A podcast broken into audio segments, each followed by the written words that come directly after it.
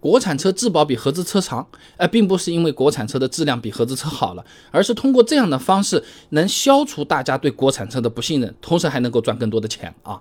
首先，国产车的质量确实是提升了不少，也有底气来给比较长的时间的质保了。J.D. Power 发布了一个二零二一中国新车质量研究 S.M.I.Q.S 啊，相比二零二零年，自主品牌在所有品牌形象要素上面均是有进步的。哎，你比如说主流车品牌质量排名当中啊，这平均水平是两百零九个 pp 一百，这国产品牌超过这个水平呢，已经占到百分之三十八点九了啊啊！但是国产车提供的质保期比合资车更久呢，并不是因为。质量比合资车好，还是参考前面那个研究啊？这自主品牌虽然质量是在逐年提升，但和国际品牌比，还是存在每百辆车五个问题数的这么一个差距啊。那简单的讲，就是虽然国产车的质量已经和合资车接近了，但合资车依旧是更胜一筹的啊。而且有些合资品牌同样也是提供了较长的质保时间的。你比如说现代名图、起亚 KX 五啊，也能够提供五年或十万公里的质保了。所以说，提供的质保期更长和车质量好不好，其实关系不是特别的大啊。那那他为什么国产车要提供更长的这个质保期呢？甚至是终身质保呢？难道真的是给我们消费者的福利吗？他自己有没有什么想法？这么做第一个原因啊，是为了博得我们消费者的好感嘛。那我们都知道啊，国产车过去口碑不好的呀，一直以来都是通过降价来吸引消费者的嘛。你别说我不好，你都别管，你就问够不够便宜。那以前都长这样，对不对？那么厂家也是不甘心自己的利润越来越低的嘛，那就只能另寻他法啊。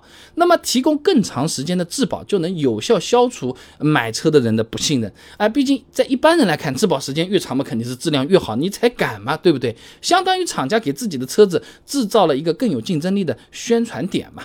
福州大学李金顺有篇硕士论文分享给你，基于产品差异化的成本管理研究上面说啊，在保持成本与竞争对手相当的前提下，创造产品差异化，既能有效满足消费者对产品多样性、个性化的需求，又能使企业获得更多的竞争优势与利益。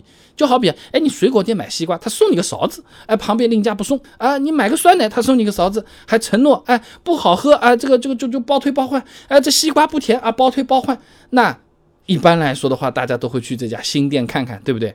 而且啊，提供长质保啊，它是一个一箭双雕的做法。那不但能够消除我们消费者的这些不信任，还能够以此赚到更多的钱。谢军在期刊《消费导刊》上面发表了一篇论文，《论汽车经销商盈利模式的转变》，上面说啊，新车销售的毛利逐年降低。二零一三年的时候，各大汽车经销商的毛利基本上已经是个位数了，有些品牌甚至是零利润或者是负利润在卖车了。那么汽汽车后市场的毛利率呢，竟然是有百分之四十六，那大家开始动脑筋了嘛？而且它还逐年提升了嘛？这个已经变成汽车经销商最重要的利润来源之一了。说人话，对 4S 店来说，卖你台车赚什么钱？要赚也赚不了多少，不赚我也无所谓。你愿意回来到我这里修车保养，这才是赚钱的大头啊。那么，消费者想要享受质保的前提，一般什么品牌都说的，就是你保养必须要在我 4S 店的嘛。那以前我们。做过视频啊，怎样才能不在 4S 店保养也不脱保？哎，你说过的，即使在外面维修保养也是可以享受质保的，哎，但是需要提供一系列的证明，那总是比在 4S 店里直接做保养要麻烦一点的，对不对啊？那这其实就有点像潜规则的味道了啊。那么 4S 店它不但不会因为提供长质保亏钱，反而还能赚到更多的钱。厂家也是一样的嘛，那 4S 店进货肯定要找厂家进，对吧？那这个时候对于 4S 店和厂家的关系维护就很好啊，一根绳上的蚂蚱嘛。4S 店啊，行行行，质保仓，质保仓。厂家说，哎，行行行行行行，呃，是不是？那大家都舒服，利益共享了嘛。